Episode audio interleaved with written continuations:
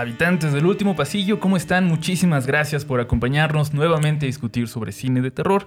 A algunos de ustedes les parecerá que, no da mucho miedo, pero otras personas, para otras personas, este tema del que vamos a hablar resulta incluso más aterrador que hablar de fantasmas, zombies o vampiros. Hoy vamos a hablar de la amenaza extraterrestre.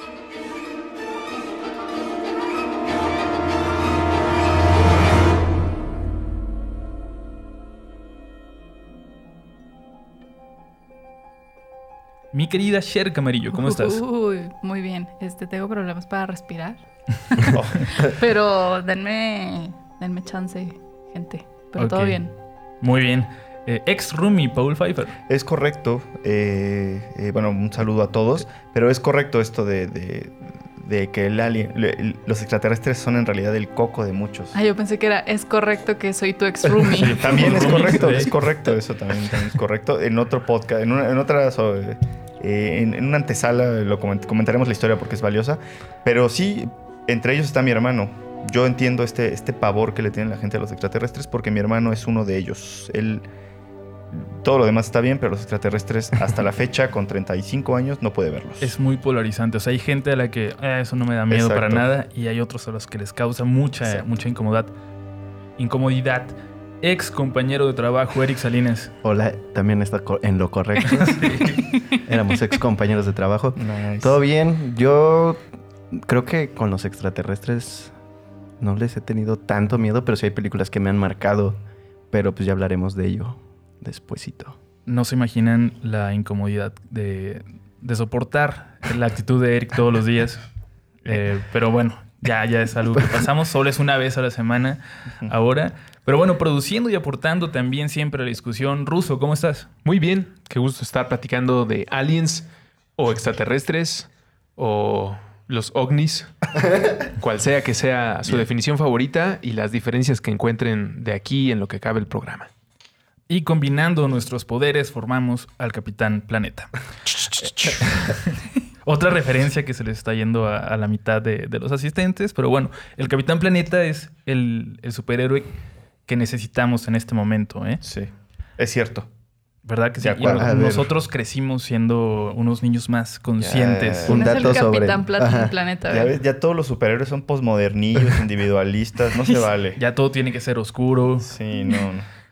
Pero bueno, como cuando hablábamos de exorcismos, quisiera empezar por conocer su posición respecto a los extraterrestres. Dos preguntas. ¿Creen que estamos solos en el universo? Y si no, eh, si creen que hemos sido visitados alguna vez en algún momento de los millones y millones de años de vida de este planeta. Raúl, ¿quieres comenzar? Eh, ¿Por, por qué, por qué empezamos? No, sí, sí empiezo yo si quieren. Eh, no lo sé, creo que en mi, eh, en mi paranoia y mi muy, muy cómoda postura científica, creo que no. Eh, creo que sí estamos solos en el universo.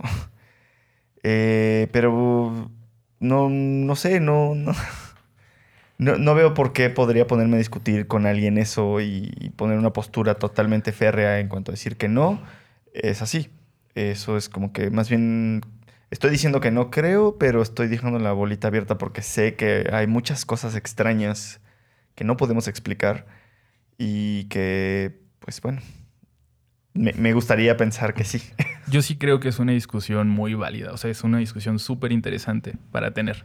Y, creo. ate- y aterradora, ¿no? Sí, sí. Porque cualquiera de las dos respuestas te tiene que matar de miedo. Mira, si no estamos solos, significa que somos la primera energía que se ha condensado a esta velocidad para poder experimentarlo y eso aumenta nuestra responsabilidad al máximo, porque si arruinamos este planeta y arruinamos el cosmos es nuestra culpa.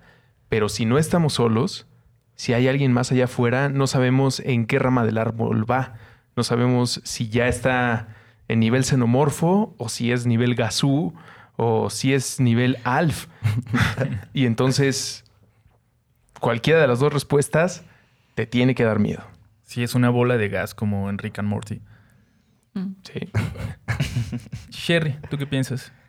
Em, es que yo estoy en justo en esta línea divisoria, porque no, no creo que estemos solos en este planeta, o sea, la galaxia es demasiado inmensa como para que seamos los únicos, pero en lo personal nunca he visto eh, y nunca he conocido gente que haya tenido experiencias de que haya visto un, un platillo volador, eh, un ovni, o que, pues no sé, que haya tenido un cuarto contacto, o sea, como que no, no conozco, pero crecí con Jaime Maussan. ¿En serio? Sí. Pues sí. Ah, pero no personalmente. No, no, no. Es de Torreón. No, no, no. Desde Torreón allá los dos en la escuela. de Torreón. Era tu Eh, maestro de ciencias, ¿no? Era, era él, era él. Es Y- que as- así arrancó Jaime Maussan. Esto va más allá de nuestra generación y gracias Sí, sí. a Amazon Prime hay un documental sobre Jaime Maussan donde Jaime Maussan te cuenta las grandes aventuras de Jaime Maussan.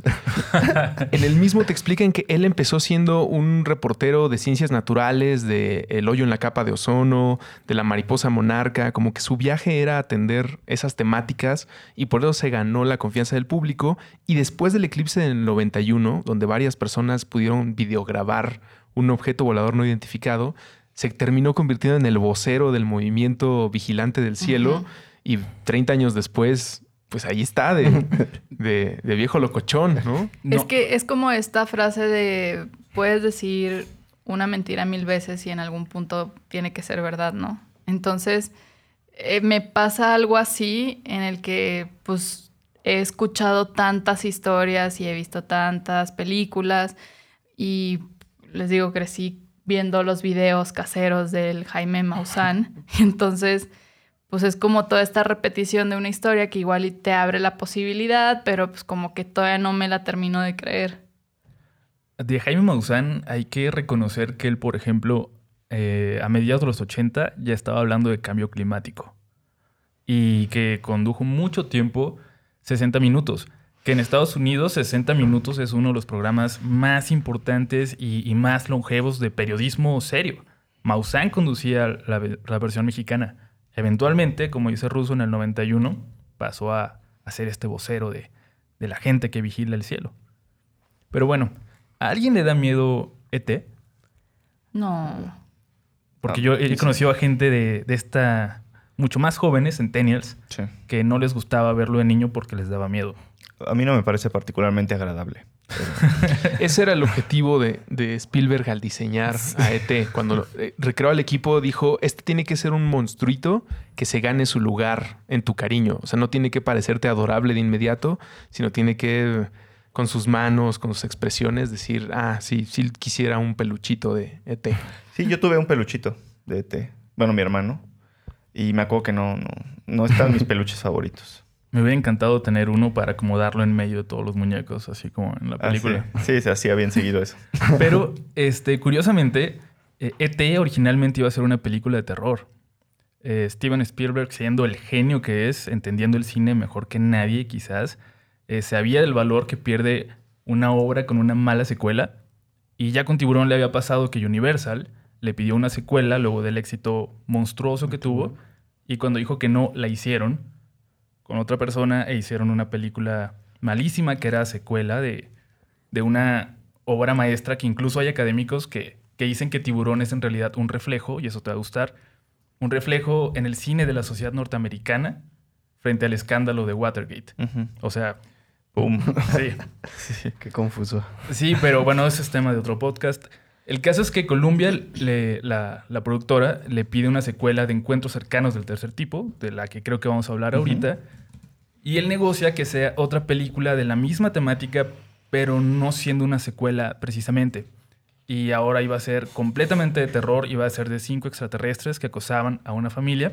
Y esto va a ser muy interesante por cómo va a terminar esta historia. Espérenme. Eh, se iba a llamar Night Skies o Cielo, Cielos Nocturnos y le iba a dirigir Toby Hooper. Oh, O sea, iba a estar Sí. Muy bien, pero eh, cuando él empieza a compartir el, el guion con ciertas amistades, eh, una de ellas le dice que lo único que le llamó la atención fue la amistad de uno de los extraterrestres con el niño de la familia. Y ahí piensa, esta es la historia que quiero contar. Y este, Columbia le dice, esta no es la historia que nosotros queremos comprar. Entonces entra, contar, entra otra productora al quite le compra los derechos a Columbia por un millón de dólares y la película que terminó siendo, que es ET, terminó ganando 800 solo en taquilla, más juguetes y Sí. mercado casero. La cuestión es que eh, Cielos Nocturnos terminó siendo dos películas. Se partió la historia. Una E.T. y la otra, Encuentros cercanos del tercer tipo. la otra fue Poltergeist. Ah, ok. Eh, Juegos Ah, Diabólicos que eso. sí dirigió Toby Hooper. Entonces, así como... pff, a mí me sorprendió O sea, sí muchísimo no, cuando... Sí, está muy. Sí, pero creo que también hubiera valido la pena ver. O sea, imagínate juntar, o sea, al revés, juntar Juegos Diabólicos con E.T. el extraterrestre. Me parece como que hubiera sido muy interesante. Sí. Pero bueno, Es muy buena película para empezar, ¿no? Encuentros cercanos del tercer tipo. Perdona quien patee debajo de la mesa. este, eh, mm, a mí me, me parece que, que propiamente, o sea, el, el- justo le dan al clavo de, de lo que te da terror de los extraterrestres, que es ser lo desconocido. No, creo que es, es una de las películas que mejor lo hace eh, en temas de extraterrestres. Y además, en temas cinematográficos también es una gran película. No sé si, si les gusta o no. sí, definitivamente. ¿Viste? Sí. Bueno, Sí, yo sí. creo que ustedes la ven diferente porque, de nuevo, hay una brecha generacional aquí que, que me preocupa cada vez más. Pero a mí me tocó verla cuando era niño. A mí no, pero sí me gusta. Además, los contactos. Los contactos alienígenas ya son más comunes en el cine. Eh, y eso es en gran medida gracias a Steven Spielberg, Exacto. quien ha dicho a cuadro, me he ganado mi. me he ganado el derecho a que un alien me contacte. Así, lo, lo ha dicho literalmente. Hay un documental, una serie documental preciosa en Amazon Prime que se llama James Cameron Science Fiction, en el que entrevistan a muchos creadores, entre ellos a eh, Steven Spielberg, y hablan mucho sobre encuentros cercanos y sobre E.T. y sobre, pues, lo que decía Uriel, cómo Steven Spielberg, siendo el genio que es, decía, yo quiero hablar de cosas como Watergate o la crisis mobiliaria en Estados Unidos, bueno, de casas, de, de- real estate, de, de casas geo, que, bueno, eh, 40 30 años después explotó en la crisis de 2008 y allí está en, en Poltergeist y en E.T. estaba el divorcio, como el fracaso de la idea del matrimonio y, la, y los suburbios y los papás y las mamás. Elliot y E.T. se encuentran ahí, eh, muy bonito, pero sí da miedo y encuentros cercanos mucho más. Y ahí los juegos de Spielberg para lograr que no te diera miedo son geniales. Por ejemplo, el niño, el que reacciona por primera vez a los extraterrestres, Spielberg pidió que todos los del staff se disfrazaran de juguetes o de marionetas que le gustaban al niño. El niño no sabía lo que iba a ver, prenden las luces y aparecen todos tus juguetes cantándote. Y esa, esos, esos eh, ojos con la pupila dilatada, pues es parte de la maestría de Spielberg de cómo le saco a este niño Claro. lo que a mí me pasaría si yo me encontrara con uno de estos extraterrestres. Eso también hizo con Drew Barrymore. En cuando, E.T.. en E.T., cuando entra al cuarto y, y ve al monito y se levanta, o sea que levanta el cuello, así el grito es real de Drew Barrymore que no había visto a E E.T. Eso fue lo que la mandó a las drogas. ¿eh? Sí, a los ocho años. Conf- Confirmado. Pero ya se recuperó, gracias a Dios. Ay, sí, gracias a Dios. Eh, hay un, un dato curioso para los que les guste Hill House, la maldición de Hill House, es que Henry Thomas Elliot, el protagonista, el amigo de, de ET en la historia, es el papá en la versión joven de la maldición de Hill. House. Y además hay una referencia por ahí a, a ET en la serie. ¿Sí? Sí, uno de los niños creo que tiene una lonchera, me parece, o algo así. Pero hay una referencia clarísima de, De ET. de ET. Oigan, yo quiero hacer una aclaración sobre las películas que voy a mencionar. Por ejemplo, Alien, a mí, aunque su mismo nombre lo dice sobre una criatura extraterrestre, para mí es un clásico de ciencia ficción. Eh, las películas que a mí me gustaría mencionar son más bien más de terror, o sea, de visitantes en la Tierra, aunque también hay dos variantes, eh, porque las invasiones a gran escala, aunque las disfruto mucho y, y voy a hablar de dos si nos da tiempo, no me parecen en realidad películas de terror, o sea, son más como películas de desastre o de acción. Como de acción. Ajá, de aventuras. Ciencia gente- ficción, acción. Ciencia ficción. Ahí me confunde un poco porque en, en teoría ciencia ficción tendría que ser un logro científico o, o técnico o futurístico, pero nos acostumbramos a decirle también ciencia ficción a extraterrestres en cuanto muestran, muestran un arma. Por ejemplo, señales Ok. no, la, no te la venden como de ciencia ficción. Te la venden más de terror. Ajá. Pero la guerra de los mundos Eso es de acción. Sí, ciencia ficción. ficción. Yo de hecho ni siquiera lo mencionaría como ciencia ficción. Llego al grado de que definitivamente para mí Star Wars no es de ciencia ficción, por ejemplo. Ah, claro que Es no. una película de aventura que, que está basada en la luna. O bueno, no, perdón, en otra en una galaxia muy lejana. Creo que tienes que verla de nuevo así. Pues Todo pasa en la luna, ¿no? Es cuando gana el género, porque también tienes la de Ca- Cowboys contra Aliens. ¿Vieron esa película? La conozco, pero Gran no la he visto. película. Y, y esa película es más un western que algo de invasión de aliens. Es más bien como, ah, bueno, a ver, esta película hay que meterle unos aliens. Y ya ahí anda peleando Indiana Jones contra James Bond. Y ya. Te fallo porque no la vi. No, yo tampoco. Ah. Sí la que salía conozco, Olivia pero- Wilde, pero Olivia Wilde. sí, no. Así es. Bueno, es una película palomera. ¿La pueden ver? Es con la que va a iniciar su lista, de hecho. No, Sí. no es cierto. No, no, no. Pues, eh, de hecho, bueno, mira, más bien eh, me da mucho coraje, Uriel, porque acabas de matar con la que yo iba a empezar, desde luego, que era Alien. Porque No, es- o sea, pero es que es para mencionar mi. para delimitar mi selección. Ah, pero entiendo que vayamos a hablar de Alien sin duda. Sí, es que incluso entiendo la. eh, porque ya hemo- hemos discutido esto muchas veces y entiendo que sí es mucha eh, la cuestión de, de- de dejar un poco fuera las que son puramente ciencia ficción. Incluso hay. Considero que hay pocas veces, si se aplica bien el, formato ciencia ficción, considero que viene como casi intrínsecamente de la mano con, con el terror, porque creo que ese es uno de los efectos de la ciencia ficción. Tal vez advertirnos de algo o eh, no sé, bueno, se, se empieza a complejizar mucho, ¿no? Pero en el caso de Alien todavía es mucho más fácil, porque sí tiene unos, unos sustos muy buenos y digo, no sé, a mí la escena del- del- de la cama, eh, un- tener un objeto, un, bueno, una persona, un, un- un alien, alien. En, eh, en el interior del cuerpo me parece profundamente terrorífico. Y además, la saga creo que sí se ha ido enfocando también a- al terror. No sé, por ejemplo, el videojuego eh, que salió hace unos años. Ajá, que me muy pareció muy bueno, pero creo que no le fue tan bien porque era tan difícil. En verdad estaba muy difícil. Y yo eh, le seguí mucho, mucho la pista y justo la idea que tenían los desarrolladores era generar el único villano en el mundo de los videojuegos que no fuera predecible, es decir, un, un, xeno- un- Un xenomorfo. un xenomorfo lo suficientemente difícil como para que nunca pudieras como predecirlo. realmente te sientes como en la película porque todos se ven indefensos en, el- en la película y en el juego tú como personas, bueno, como el jugador lo, lo sientes igual. Es muy difícil jugar esa cosa porque sí da mucho miedo. Yo lo, Sí, sí, lo jugué hace unos años y sí es muy complicado. Lo que hizo que le fuera mal en ventas fue que el juego anterior era un asco. Creo que era Colonias. Sí. ¿Y, cuál, este cuál es el nombre del juego bueno? Isolation. Isolation. Ok. Y es demasiado Todos bueno. cómprenlo. Es muy bueno. Está en- bueno, yo lo jugué en Play 4. Me costó como 200 pesos en digital, así que vale la pena. Sí. La verdad es la misma atención que en la película. Sí. Y yo en la película agregaría que te- tal vez sea un poco más como un toque de slasher. Sí, tiene, ajá, es como, como un alien slash, slashero. Ajá, Sí. A ver, desarrolla un poquito, Eric, por Pues favor. ya sabes, el asesino que busca a las víctimas y acaba con cada uno de ellos. No sé, es un poquito complicado, Que pero... Algo como Jason en el espacio. Que- exacto. Exacto. O como Leprechaun en En el el- espacio, que también Sí. por allá. Sí, sí, Es sí. genial.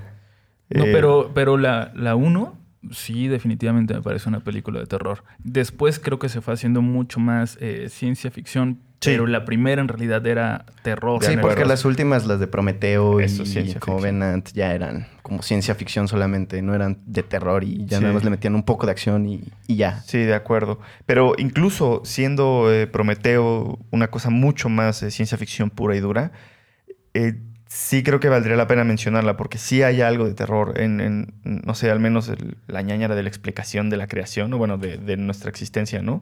Por ejemplo, a diferencia de las más de acción como La Guerra de los Mundos con Tom Cruise, que es un gran meme. Sí, sí, siempre fue una saga de ciencia ficción desde el principio, pero en años recientes, en la última década, se han encargado de contar, explorar más esa parte de- del cuento del universo de Alien. Eh, Desde el principio es una nave que está buscando recursos en otros planetas porque la Tierra ya se fregó y eso responde a la crisis de Emiratos Árabes. De ahí cambia el mundo, ¿no? Antes pensábamos que el futuro iba a ser los supersónicos y después de ese acontecimiento empezamos a imaginarnos un futuro oscuro que tal vez tuvo un, un punto clímax cuando apareció Matrix en el 99, pero Alien está en ese camino. Además no olvidemos que incluye robots.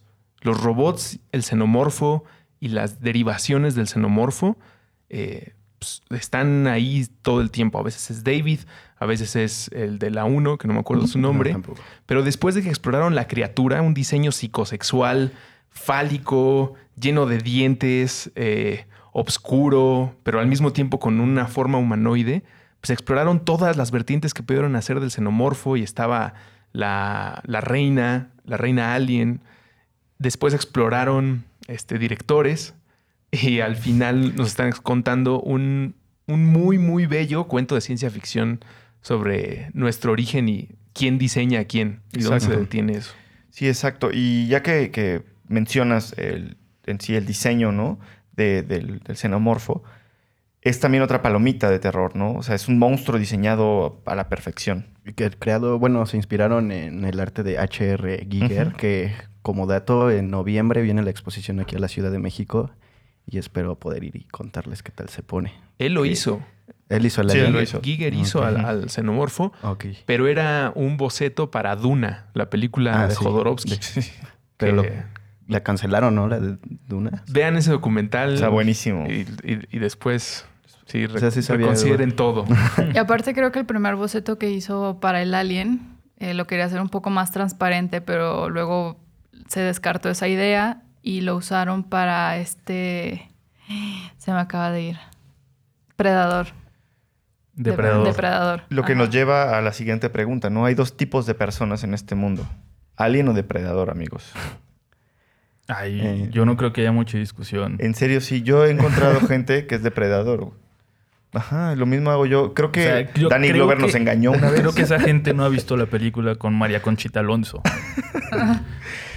Depredador 2, que, Sí. que era bastante mala. Sí, y, y en, en general depredador es, es, es más Solo, malo, solo pero... hay una buena película. Solo la primera es buena. No, la, de Dan- la que tiene Danny Glover no es tan mala. Permítame, per- permítame explicarlo. Porque también, bueno, es donde descubrimos que vienen de... de- o sea, que, que, que ellos son como una especie de... de- y, y es una, una de las principales este, eh, diferencias que hay entre ambos eh, monstruos, o bueno, así es a mi manera de verlo, o, antos- ah, o digo, este, entre ambos villanos, es que Depredador es una cosa como una especie de asesino serial con, con, con orgullo. O sea, lo que él quiere ser es el, el rey de la selva o el rey de- del, del mundo, el mejor asesino, El guerrero más fuerte. el guerrero más fuerte y mata nada más por matar. No sé si esa es el la misma motivación de Alien. Y eso, cuando yo, yo descubrí eso en la película con Danny Glover, ahorita les digo cuál es, creo que es la 3 o tal vez la 4, no lo sé. No, es la 2, ¿no? Sí, es la... Sí. Yo me acuerdo que era la 2. La dos. Pues a mí me pareció buena. Eh, eh, y ya me, me- Sí, es la 2, es correcto. También la magia de la repetición en la tele nublaba nuestro juicio. Puede ser. ¿La has, la has visto recientemente? No, no la he visto recientemente. Sí, sí, es que luego la repetición era, pasaban tanto estas Canal películas 5. Que la trilogía terminaba haciéndonos pensar que las tres estaban buenas, pero no. Soldado Universal nunca estuvo buena. Es cierto. No, yo, yo la verdad es que esta, esta la vi después de un día que la rentó mi primo porque él es depredador. Él justo es de los de depredador. Mm. Y, y dije, Danny Glover es un gran actor. Bueno, o sea, tú eres, creo, parte de un selecto club que piensa que. O sea, para no ser como tres personas en el mundo que piensa que Depredador 2 es buena. Danny Sí. Glover es uno. Sí, y estoy seguro que nuestros Patreons son también. Y ahí voy- por ahí voy a encontrar a es unos. otra. Voy a Pero encontrar a entonces unos. tú eres... No, no, no, equipo- yo soy Alien. Yo, Ah. yo soy Sí. equipo Alien, solo quería abrir la discusión. Ah. Disculpen por haberles quitado. Es Fueron que los cinco minutos. depredadores tendrían gadgets. Sí. Como que puedes traer tu Nintendo Switch. y si eres un xenomorfo, anda de- desnudo, ahí Desnudo. corriendo. ¿Qui- ¿Quién ganó en la batalla épica? Yo no vi esa película. ¿Quién Depredador. ¿Depredador? Creo ¿En que depredadores que llegaban en como en unas pirámides. A ver, pero al final, Ajá, spoiler, se alert. la- empezaban a pelear y- No acababa con Depredador peleando contra millones de aliens en un Ajá. en la pirámide. Sí. O sea, no se ve quién gana, ¿no? No, eh, Creo. Es cierto, pero es que es solamente un depredador contra miles de aliens. Yo creo que sí se lo echaban. Pues quién sabe. Quiero Es pensar el guerre- eso. guerrero más Es, fuerte. es la magia de los finales abiertos. Sí. Que, que tú le das la. La interpretación. La Solamente hubo que una quieres. de Alien contra Depredador. No, dos, ¿no? Dos, sí, en la dos no. Yo n- esa sí y no en la vi. 2 ya traen la batalla como a un pueblito, ya lleno de, de gente alrededor, con más víctimas casuales. Que siempre No. son bienvenidas en el cine de terror. Sí. ¿no? Entre más muertes, más divertidas. No, pero sí era muy mala. Bueno, a mí no me gustó. Sí, esa es mala. Alien contra Depredador fue muy mala. Pero, entonces, Sherry, tú eras Team Alien. Alien. Alien. También. No, yo, yo gadgets. Ah, sí, Yo el Nintendo. Switch Sí. se. Tu iPad. Mm, entiendo la fascinación y me gustan también estas películas, pero siempre he preferido las que siento como más cercanas. Y, y en ese sentido, siempre me voy a identificar más con, con una invasión pequeña, así como en mi casa. Y es por eso que la que yo tendría que mencionar, o sea, si solo pudiera mencionar una película extraterrestre, sería Señales. Sí. Me sigue pareciendo, la verdad, una película enorme. Es grandiosa. No quiero decir que es perfecta, pero de verdad, Shyamalan en esta ocasión, y tengo muchos problemas con Shyamalan después de eso, toma todas las decisiones correctas. Y mientras más ves esta película, vas encontrando detalles que la hacen más valiosa y, y detalles como explicación a, a- a lo del agua. O sea, porque la discusión de mucha gente para decir que esta película no es tan buena es que la debilidad de los extraterrestres es el agua. Pero eh, hay, hay una parte que te explica un poquito de eso, pero si no pones atención se te va, que es la parte de una transmisión de, de un programa de radio, donde están diciendo que eh, no es como que vengan a invadir, sino que están viniendo por humanos y se los están llevando. Entonces te das cuenta que, o sea, no, no van a quedarse en el planeta. Se están llevando gente No, y... no vienen a colonizar. Exactamente. Están viniendo ¿Recuerdas- por recursos. ¿Recuerdas esa teoría que me contaste de que los invasores no eran extraterrestres? Sino demonios. Exacto, y que el agua era agua bendita. Esa estaba muy... Esa también es una buena extra- teoría. Eso se parece mucho a el fin de la infancia. ¿Ya les he hablado del fin de la infancia? No. No. No. Tien- tienen dos minutos. Voy a tratar de de- resumir el fin de la infancia. ¿De la película o de la etapa? No sé si hay película. Hay una serie reciente de sci-fi del fin de la infancia. eh, que si no mal recuerdo es de Ray Bradbury. A ver, si A no ver. avanza la ignorancia, el fin de la infancia, eh, maratón, valor 200 puntos. Muy bien. Es de Arthur C. Clarke. Perdí, avanzó claro. la ignorancia. Aparece una nave arriba de todos nosotros y pues, toda la humanidad saca de onda, como qué está pasando. Y en nuestros sueños empiezan a aparecer nuestros seres queridos recién fallecidos diciéndonos, todo está bien. Los que están ahí arriba en la nave son buena onda y les traen paz, amor y tú estate tranquilo. Entonces, pues todos nos relajamos porque decimos, si no, no se me hubiera aparecido mi abuelita, yo qué sé. Eh, y entonces se elige los de la nave a Eric. Y dicen, Eric va a ser el encargado de que nosotros les pasemos toda la información porque no están listos para vernos. Y Eric empieza a darnos fórmulas matemáticas para resolver la economía, problemas energéticos, la distribución de la riqueza y está todo resuelto. Y dicen los aliens, en 20 años regresamos. Les vamos a dar 20 años para que florezcan, para que tengan la edad dorada, para que se conviertan en los X-Men. Y así sucede. Durante dos décadas, todo es perfecto en planeta Tierra. Los niños empiezan a desarrollar pro- eh, poderes como del doctor Charles Javier, vuelven así de poderosos. Regresan estos seres y de la nave, spoiler alert, se baja un ser que se ve exactamente igual a Satanás. Exactamente igual a Satanás. Y toda la gente pues, empieza a decir, ese es Satanás. Y este ser empieza a explicar, no, no, no, yo no soy Satanás. Me veo como Satanás porque ustedes así dibujaron a, a Satanás, pero yo no soy Satanás, yo soy un extraterrestre que vino y les trajo estas fórmulas La para buena onda. que ustedes se alivianaran. Entonces empieza un debate en el mundo que dicen, cabrón, es el diablo. El, di- el diablo se, se hizo pasar por un alien para, pa- para llevarnos a todos al infierno. Y otros que dicen, no, lo que pasa es que tus prejuicios no te permiten ver que este extraterrestre se ve como el diablo y tal vez ya había venido antes y por eso alguien lo dibujó así y de ahí se heredó la idea de que estos seres. Y no les arruino el final del libro, pero es una cosa magistral. Y Sci-Fi es una serie pues, decente. Ahí la pueden encontrar en Bahía Pirata. ¿Recomiendas más el libro o la, o la serie? No, yo de, de Aliens específicamente siempre los libros. Siempre, siempre, siempre los libros. ¿Cómo se llama? El fin de la infancia. Café La- Tacuba le hizo una canción. La serie igual se llama así. El fin de la infancia. Childhood's Y Ends. este, sí, Clark siempre estuvo clavado, ¿no? Su Sí. ciencia ficción sí fue muy, fue muy espacial siempre. Sí, sí, sí. Pues ahí tenemos Odisea del Espacio, Sí, exacto. 2001. Que es así, por ejemplo, no sé, no... Bueno, no, también, también tiene algo de terror. O sea, mira, es que a mí, a mí me, da, me da como miedo este tema de la explicación. Eh, la... No sé, no, no- sé cómo explicarlo. Pues es que al final es algo desconocido y lo desconocido pues siempre te da miedo. Ese era el punto. Entonces, lo que mencionabas al principio de que es algo intrínseco en, en la ciencia ficción, creo que va un poco de la mano con eso, en que estás tratando de un tema que no conoces y como no conoces no sabes cómo viene a presentarse, si de forma reptiliana o de invasión o mm, a, este, mm, a robarte. ¿O a ser buena onda? Lo- o sea, no sabes. Entonces creo que ahí ya viene orgánicamente este, este suspenso, así te sientas a ver la película de a ver, ¿qué voy a ver? Yo, yo tenía, uh, ahorita que, que hablamos de señales, que se, se acabó un poco la, la- la- la plática de señales. Yo podría hablar toda la el- hora de señales. No, y, y más bien quiero que acabes este, haciendo, haciéndole justicia porque he conocido muchas personas que eh, tenían muchísimas... La, expectativa era mucho mayor. No que no haya llegado a esa, sino por el tema de que eh, venía arrastrando eh, Shyamalan la colita, o más bien la colota de El Sexto, Sentido. En una frase eh, llena de odio, pero sin groserías, ¿qué les dirías a los haters de señales? Que lo vuelvan a ver.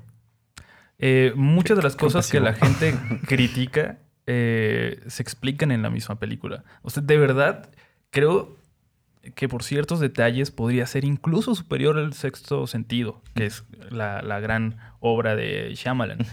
Eh, además, esta forma de, de contar una invasión eh, extraterrestre desde la perspectiva de una familia en una granja y que el espectador tenga solo la información que tiene la familia y que la primera vez que nosotros vemos de forma, entre comillas, clara a, a una de las criaturas es a través del descubrimiento también de uno de, de los personajes, que es uno también de los jumpscares.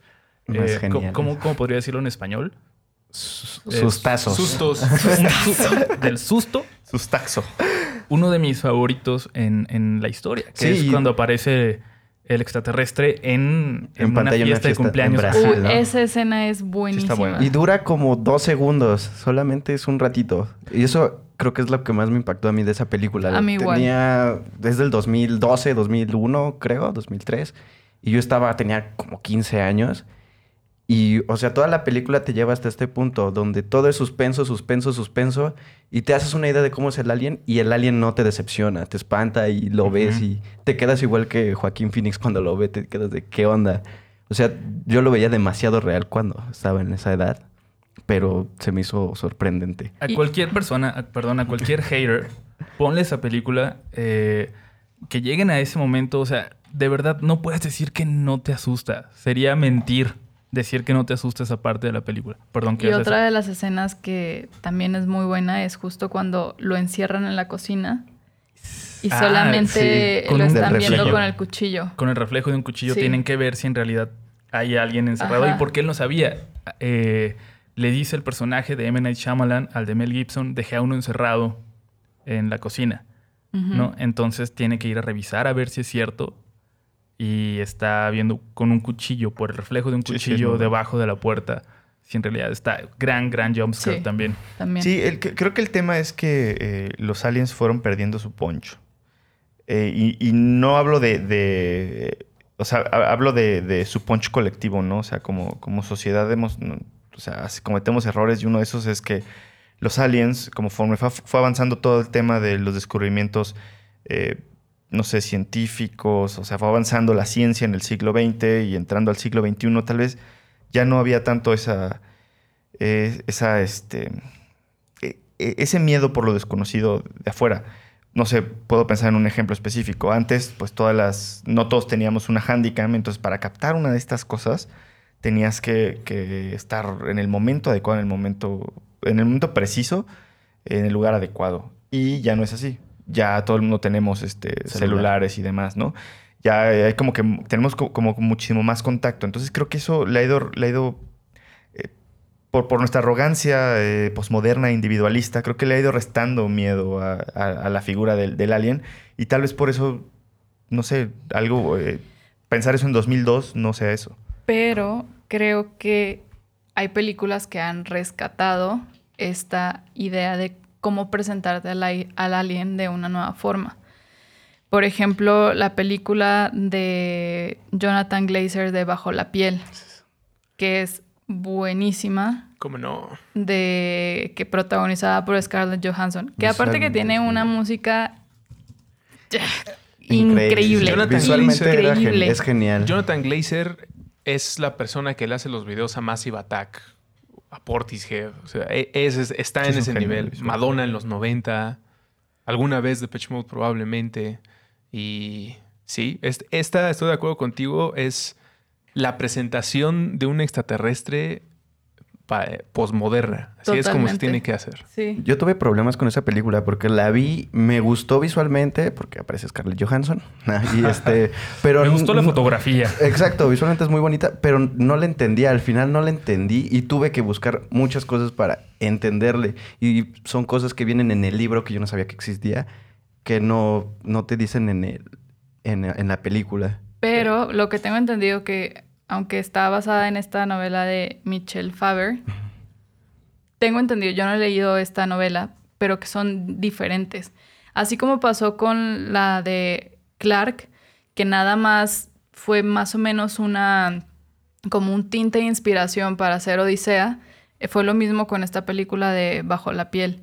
Pero es más como este alien que llega a la Tierra, em, busca hombres que solamente eh, pues se van por la finta de eh, la, la imagen de la belleza de Scarlett Johansson.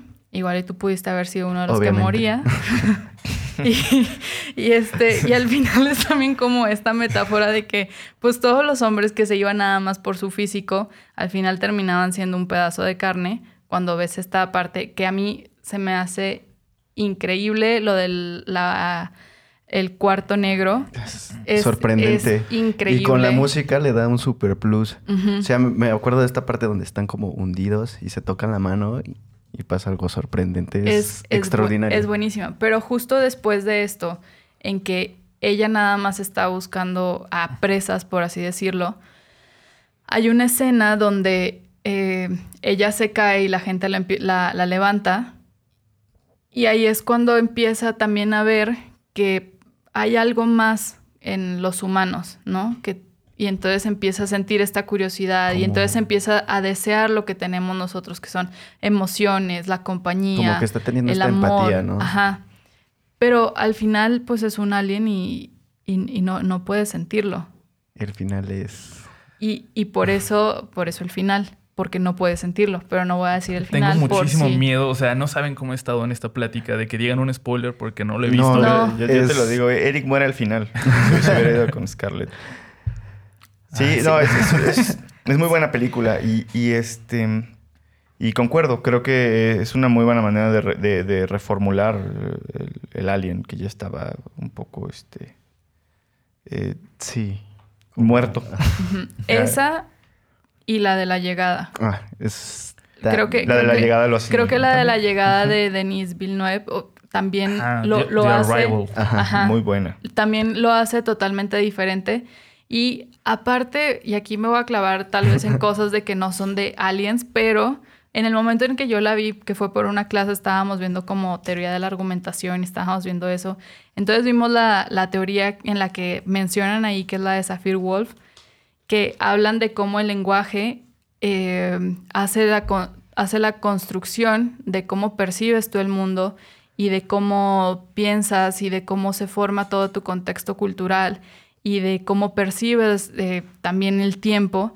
Y esa parte justamente de la percepción del tiempo me gusta mucho porque los aliens que salen en la llegada eh, escriben Como como, en como en círculo. Y entonces entiendes que, obviamente, como ellos escriben en círculo, es esta parte de, de que el tiempo no es lineal para ellos y entonces es, es siempre el pasado, presente y el futuro, en, como si estuvieran conviviendo en sí, o sea, como en un mismo plano, pero circularmente, o sea, como que no, no hay ni un principio ni un fin. Y por eso entiendes todas estas escenas que piensas que son flashbacks, pero no voy a decir más. ¿Qué está ocurriendo? Porque. ¿Podemos, podemos hablar un poquito de la premisa de la llegada para la gente que no la ha visto, que no se pierda. Ok. Ah, En- sí, en- porque me clavé así en la sí. teoría, porque es que me encanta, es que me, me- me- me encanta esa teoría y está buenísima. Pero sí, Aparecen Sí. unos extraterrestres y Ajá. las matemáticas y todo lo que sabemos sobre comunicación no basta. Esa es la premisa. Entonces, ¿cómo empiezas a comunicarte con unos seres donde los unos y los ceros no significan nada y no hay lenguaje conocido, ni pictográfico, ni en sonido, que se asemeje a algo que, que nosotros entendamos? Entonces llaman a una a, la mujer experta eh, con el mayor grado de conocimiento humana sobre lenguas para que trate de tener comunicación con estas personas y va descubriendo lo que Sherry está narrando, que al aprender su lenguaje empieza a interpretar el mundo de otra manera. Como si ustedes han aprendido alemán o japonés, seguramente se han visto afectados con la manera en la que se lavan los dientes, se levantan de la cama, eh, dicen buenos días o hola. Es real, eso pasa. sí. Sí, Y, y y- creo que... Ah, No, no, no, continúa. Ah, eh, justo al principio que estás viendo, que aparte de la cinematografía de es bellísima, es bellísima. Y llegan estas, son 12 naves que se, que llegan, se esparcen por todo el mundo, parecen unos huevitos, y se quedan ahí y no pasa nada, nada, nada, nada. Entonces creo que también entras como en este miedo y en esta tensión de- junto, como, como si estuvieras en ese mundo de la película, de porque es de, que- ajá, ¿O qué expectante quieren? de qué quieren, por qué no salen, no está pasando nada, o sea, no está cambiando el clima. No está ocurriendo nada, está pero ocurriendo ¿por qué nada. están ahí? Ay, exacto. Está muy complicado. Sí, a mí se me hizo muy lenta, pero me gustó. El final lo tuve que ver como dos veces porque no le entendía, no sabía qué estaba pasando. Ya después agarré la onda. Es que proceso No, la información un poquito lento. Sí, sí. Pero Dijo sí que soy lento. Sí, sí, sí. Ya está ya. vacío, güey. Creo que le habla a usted. Yo solo quería lo que iba a decir cuando Sherry me interrumpió. No, eh, quería pues confirmar lo que, lo que decía Russo. Cuando aprendes otro idioma y piensas en otro idioma es pensar completamente diferente. Es como otra, otra faceta de ti. Sí, de acuerdo. De hecho, bueno, a, a esta película le, fue, le fue muy injusto la- el público y la crítica porque se, se nos vendió como una película de extraterrestres. De, de así, de, del miedo total y absoluto. Y es mucho más profunda. Creo que está mucho más clavada en otros temas. Y a veces, pues, no sé, no, no somos conscientes de, de- de lo que queremos ver. Y yo sé que, bueno, me acuerdo perfecto, este, la, la estuve esperando, la fui a ver y dije, wow, ¿qué es esto? Y de repente empecé a leer por todos lados que no, pues que no. Pero en crítica le fue bien, ¿no? O sea, re- regularmente le va muy bien a Villeneuve. Eh. No, pero bueno, más bien, más, más que crítica me refería como al, al mundo público. común. La crítica de tus amigos. La crítica de mis compas de a las los que no les chelas. gustó señales. A los que les gusta Depredador. Ese final. Ese final que hubo.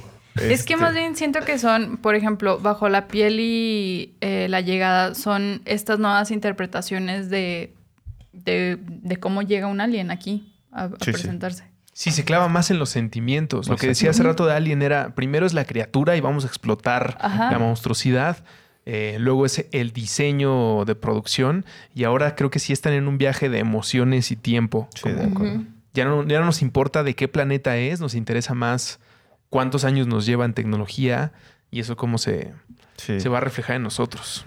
Eh, estuvo nominada a ocho Óscares. Y ganó el de mejor guion, creo, Ah, ¿no? ¿en serio? El No de mejor edición de sonido. Ah. Es que... eh, Incluida mejor película, mejor director, mejor fotografía. ¿La llegada? Sí. ¿En serio? ¿Ganó todo eso.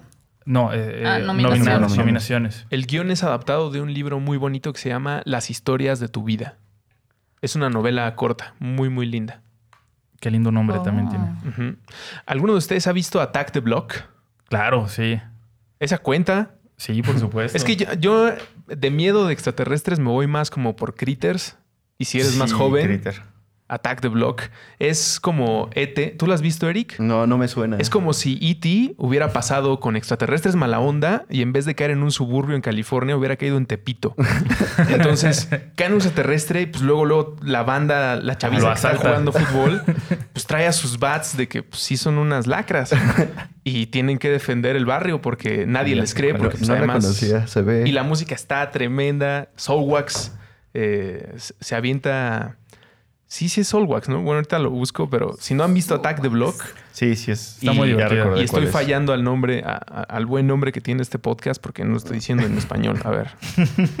Perdón. Ah, yo tampoco sé cómo se llama en ¿Cómo se español. llama en al barrio. Pero la protagonista, John Boyega, eh, que siempre tiene una misma cara. No importa la película, no importa lo que esté pasando, eh, lo reconocen seguramente por las nuevas de Star Wars y por la gran Pacific Rim 2, donde él es el protagonista. Ah, está en Netflix o en Prime, ¿Cuál? ¿sabes? Attack the Block.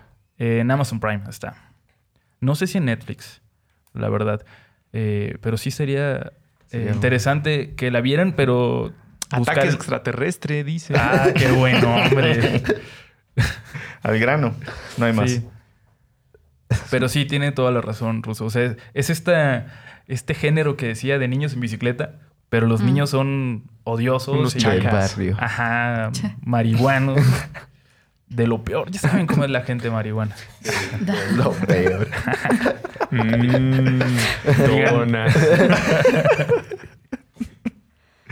Pues mira, ahora que mencionabas Critters, creo que también es otra. e- e- Es otro de los momentos claves de, de la infancia, de, del espero de todos. No, estoy viendo las imágenes y no me suena. Nunca- Parecen Oh, gremlins. qué loco que no has visto Critter. ¿Nunca habías visto un Critter? No. Qué loco. ¿En serio? ¿Nunca habías Yo visto creo- ¿Cómo yo Critter? creo estuvo que en es- español? Es pura pose esto de que a Eric le gusta el, El- cine de terror. Claro que sí me se, gusta. se agarró unas No, 10 es películas que- piratas de, de gore japonés y ya. Es que Critters, Fanático Critters- tuvo también, o sea, es- esa es la contraparte de... es- ahí empezó Leonardo DiCaprio, ¿qué más le digo? No, ¿Qué pero, más les digo? pero como en Ah, la ya, ya, ya. 3, ¿no? Sí, o sea, sí, sí, sí. Y la que ya no tienes que ver, ya no hay necesidad de verla, ¿no? Pero, y es más, con que vean una es suficiente y yo les recomiendo que vean la uno, ¿no? Eh, pero no sé, a mí se me hacen, se me hacen una- unos, unas, son como una especie de... Gremlins Como- malvados. Pero los gremlins Lo- también hay Todos los gremlins son malvados. Bueno, no, No, menos no, algunos filósofos cool. dirían que solo son hedonistas. Hedonistas, es correcto. que no hay maldad en su actuar, solo Sí. se la quieren pasar muy bien. Habría que ver si eso no también tiene cierta maldad y egoísmo. Sí. Pero los critters, al cambio, o sea, de entrada tienen tres filas de dientes. Ya, eso ya, o sea, la naturaleza o lo que sea que los prepare en el otro, que los prepare en otro mundo, los hizo unas máquinas de matar. Y además, este, están como bonitos, ¿no? De hecho, o sea, Eran prefurbis. eran prefurbis, exacto. Y, y además tenían este ataque en donde se enrollaban y, y era genial. Y se juntaban luego todos para hacer una Para una bola muy grande. Sí. Sí, eran, no tenías cable, tómala, critters. Sí, sí, y la pasaban muy seguido. Muy seguido. ¿De qué año es?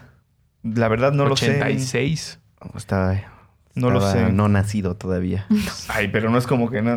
No, eso no, eso no me sonaba. Ay, no he visto Star Wars ni nada No, de lo no. que, De lo, De lo de que lo se hizo antes de que yo naciera. ¿El padrino? No. No, en los ¿Qué pasa? 60 no Yo había nacido. Era chavo en onda. De invasión, lo que estaba de moda. de invasión a gran escala no han mencionado. A No, gran y hay... escala.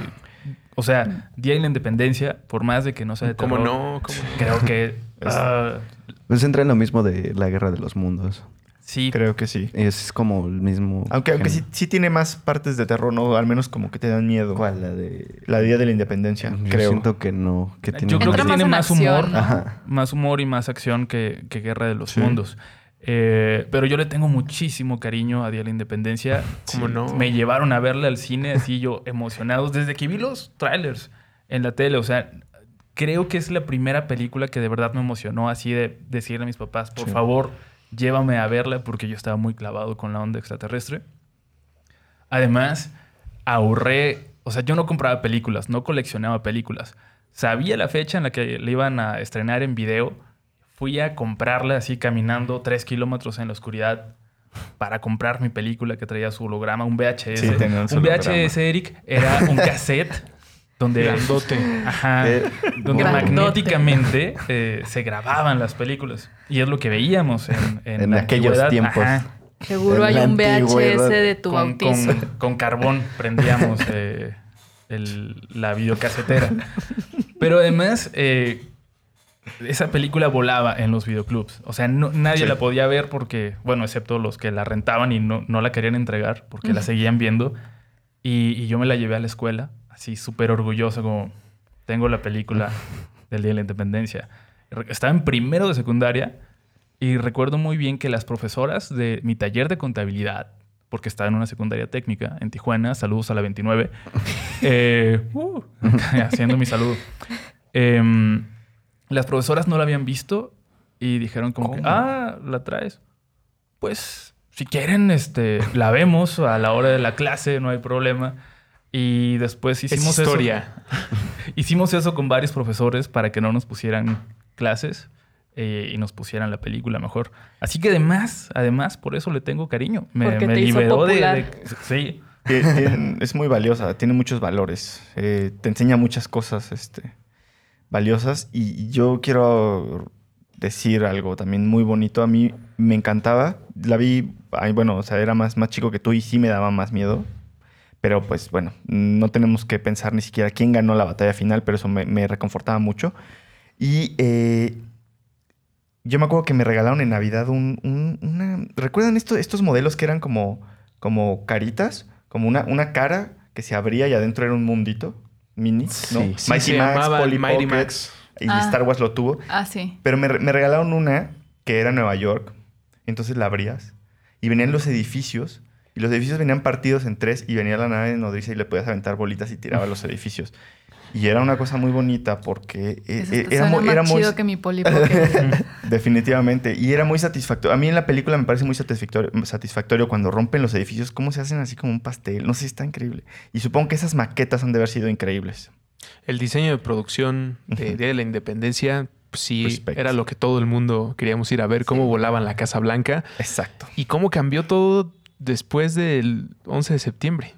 O sea, porque esto es ocurrió. de una época antes de, de los ataques terroristas. Y es una película muy punk, muy en el espíritu. Sí. Eh, levanta una piedra y aviéntaselas. Ya, si todo está perdido, como a golpe si es necesario. Sí. Literal, Will Smith mata con un... go- bueno, desmaya con un Lo golpe. desmaya. Sí. Y, eh, a ver, si yo tuviera eh, la posibilidad de hacerme el tratamiento de eterno resplandor de una mente sin recuerdos, me borraría el final de Game of Thrones, la 2 y 3 de Matrix y la asquerosa segunda parte de Día de la Independencia, que, que mató esta película, esta historia que tanto amaba cuando era niño. O sea, le dieron continuidad a cosas que no necesitábamos.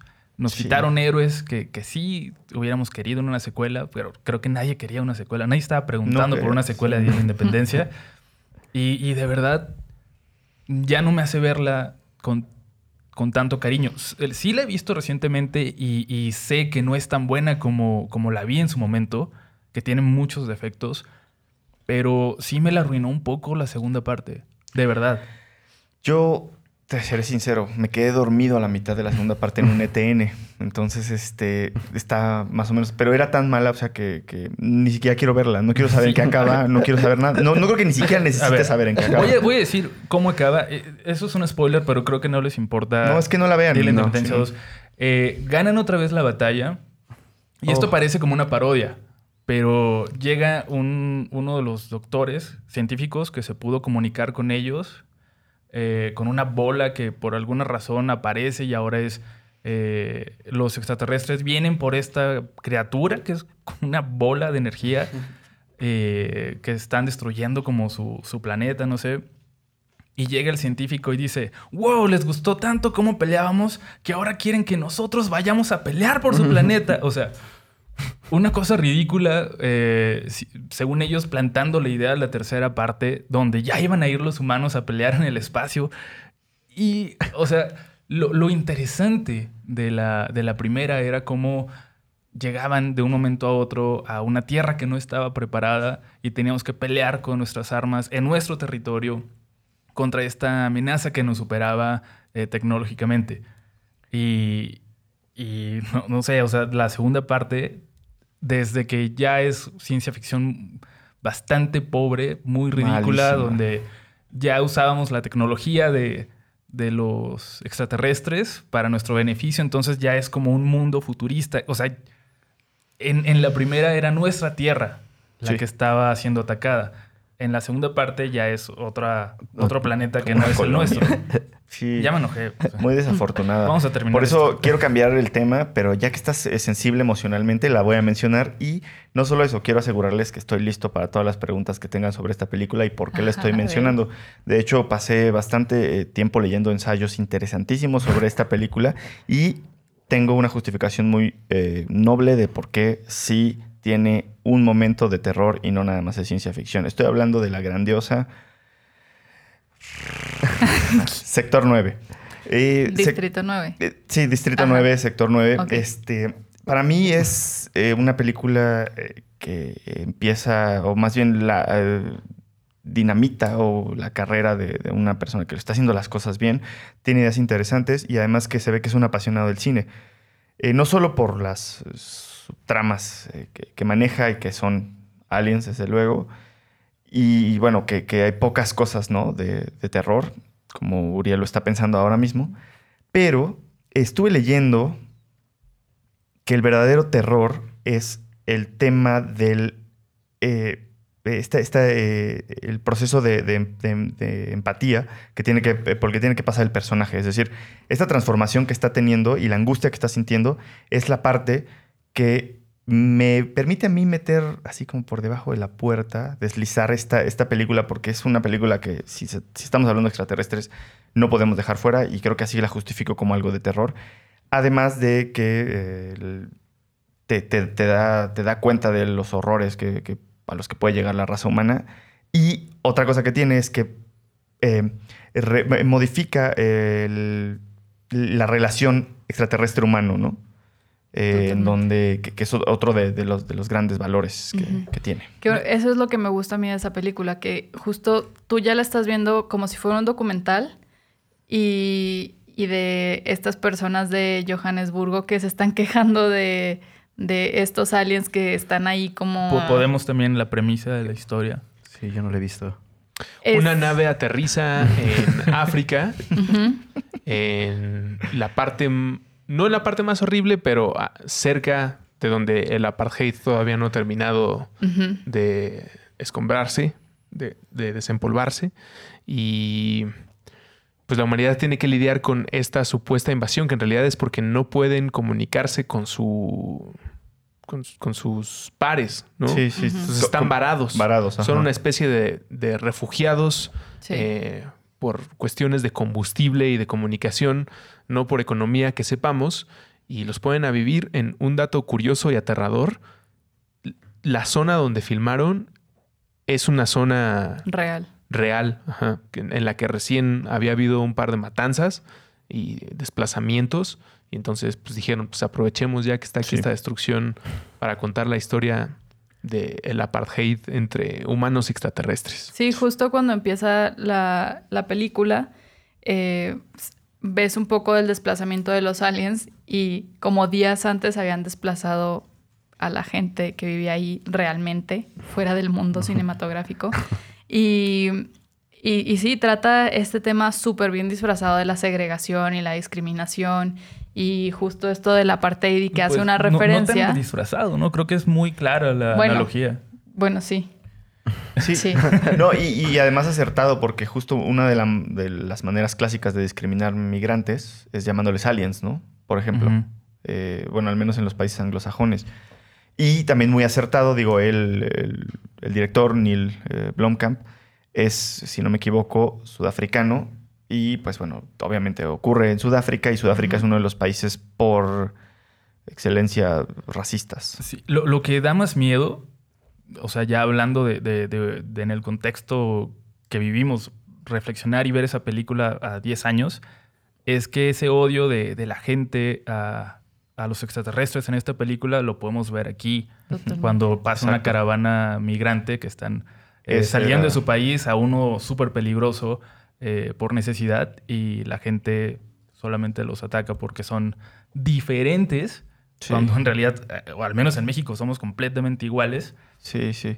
Sí, y, y- y justo más bien, por, por eso es que es como, tal vez está un poco infantil, pero también muy acertado lo que le sucede, que, que no diré, ¿no? Porque a lo mejor entra por ahí un poco como spoiler, lo que le sucede al personaje principal. Y re- reimaginar en ese, en ese ejemplo que estás poniendo de, la- de- de una caravana migrante, de una de las caravanas migrantes, que le pasara, no sé, a una persona... Es, es así, es, es brutal, ¿no? Pues justo este, este arco del personaje es que se convierte en tu héroe y, Ajá. y entra, entra en este... Porque a fuerza de la situación lo mete en la empatía. Sí, sí, sí, sí. Y la empatía pues también contigo. Y otra cosa es que si alguien quisiera ver, porque esta película, primero Neil Blomkast hizo un cortometraje que lo pueden encontrar en YouTube y se llama eh, Alive in Joburg. Entonces hizo este pequeño cortometraje de seis minutos y luego ya cuando no pudo hacer Halo, pues Peter Jackson ahí le dijo, te voy a soltar 30 mil, 30 millones Ajá. y pues ya Pero bueno, financió esta película. en su defensa se lo recuperó bastante bien, ¿eh? Sí, Yo Sí. creo que Blomkamp es muy... eh, para algunas personas puede ser muy obvio en, en las cosas que está intentando criticar. Les recomiendo, no es tan buena como Distrito 9 o Sector 9, eh, pero Elysium es también una buena película de ciencia ficción, no de extraterrestres, es donde en, en la Tierra ya vive como eh, la gente de clase baja y está Elysium, que es un satélite artificial donde vive la gente acomodada eh, de una forma bastante cómoda y lujosa. Y la idea para esta película la tuvo en Tijuana, viendo desde un cerro de una colonia popular, eh, Estados Unidos. Claro. Que, que de hecho, o sea, desde muchas partes de Tijuana puedes ver San Diego y el primer mundo ahí eh, a unos pasos de ti, solamente separados por, por un muro. Pero bueno, este se nos fue el tiempo. Súper mala onda. O sea, yo tengo Sí. Guerra de los Mundos, Fire, in the. Sky, El Cuarto Contacto, un montón de las que quería hablar, pero Hombres de también. Negro. No, buenísimo. Alf. Expedientes Secretos fan. X. Sí, yo soy 20 súper fan. secretos X. Eso es muchísimo. Yo traía una medio ahí que se llama El Misterio de Phoenix, que está bien extraña. Nada, está buena. Eh, Luego- eh, luego yo sé que siempre decimos que hay que hacer una segunda parte, pero aquí de verdad creo que, Es que hay demasiado de dónde. Sí. Demasiado. creo que hay tengo- que darle muy pronto a una segunda parte de, Sí, de acuerdo. de este capítulo. Pero bueno, cerrando este, su despedida, ¿y qué película recomendarían de las que han mencionado, de las que hemos mencionado, si solo pudiera ser una? Vamos a dejarle tarea a la gente. Paul Pfeiffer. No, yo me quedo con Distrito 9 o Sector 9 o Dis- District 9. Esa, esa tienes que verla sí o sí. Eric Salinas. Señales. Siento que es demasiado buena. Para ¿Cómo? mí, a mí, todos mis amigos, a mis familiares les encanta y a mí me sigue encantando. La puedo ver muchísimas veces y sin problemas. Eh, yo iba a recomendar también esa, pero ahora la voy a cambiar porque ya la recomendaste tú. Suerte. Sherry Camarillo. Bajo la piel. Ah, Es buena. Y eh, pónganle a todo volumen ese soundtrack, pongan atención, apaguen sus celulares, modo wifi y pues relájense y viajen. Está muy buena. Sí. Ruso. Brightburn. Ah, ya- esa tenemos problema porque ¿Cuál? la fuimos a ver y no nos gustó. Ah, Brightburn. Este, El este- hijo del qué era? El hijo del mal. En, Ah, es- la en oscuridad, español de la oscuridad. le Sí. pusieron el Superman malo. Se me hace, se me hace buena premisa. Sí, es muy Sí, buena. es buena pero- premisa, pero, pero- muy mala ejecución de toda la película. Si quieres ver un Superman que te dé miedo, mira The Boys en Amazon Prime. Mm. Una, una recomendación que ya les había hecho, pero se la subrayo porque está muy buena. Oye, que Amazon Prime me tiene enamorada. ¿Qué onda con todo? Sí, a mí también. Híjole. Suscríbanse. A ti me parece que, que nos están No pagando. es, una, no es un anuncio. ¿Sabes qué me tiene más enamorado a mí? Puentes. Porque fíjate que estoy, estoy, estoy, este, suscrito y qué gran contenido. Por, por favor, Sherry. Sí, sí. Este, pues yo voy a recomendar el cuarto contacto, que es muy de terror. Hablaremos de ella muy pronto porque Muy buena. desde el tráiler, desde la forma de vendernos esta película, me parece que lo hicieron genial. Ya no es, o sea, no es tan buena la película como la idea.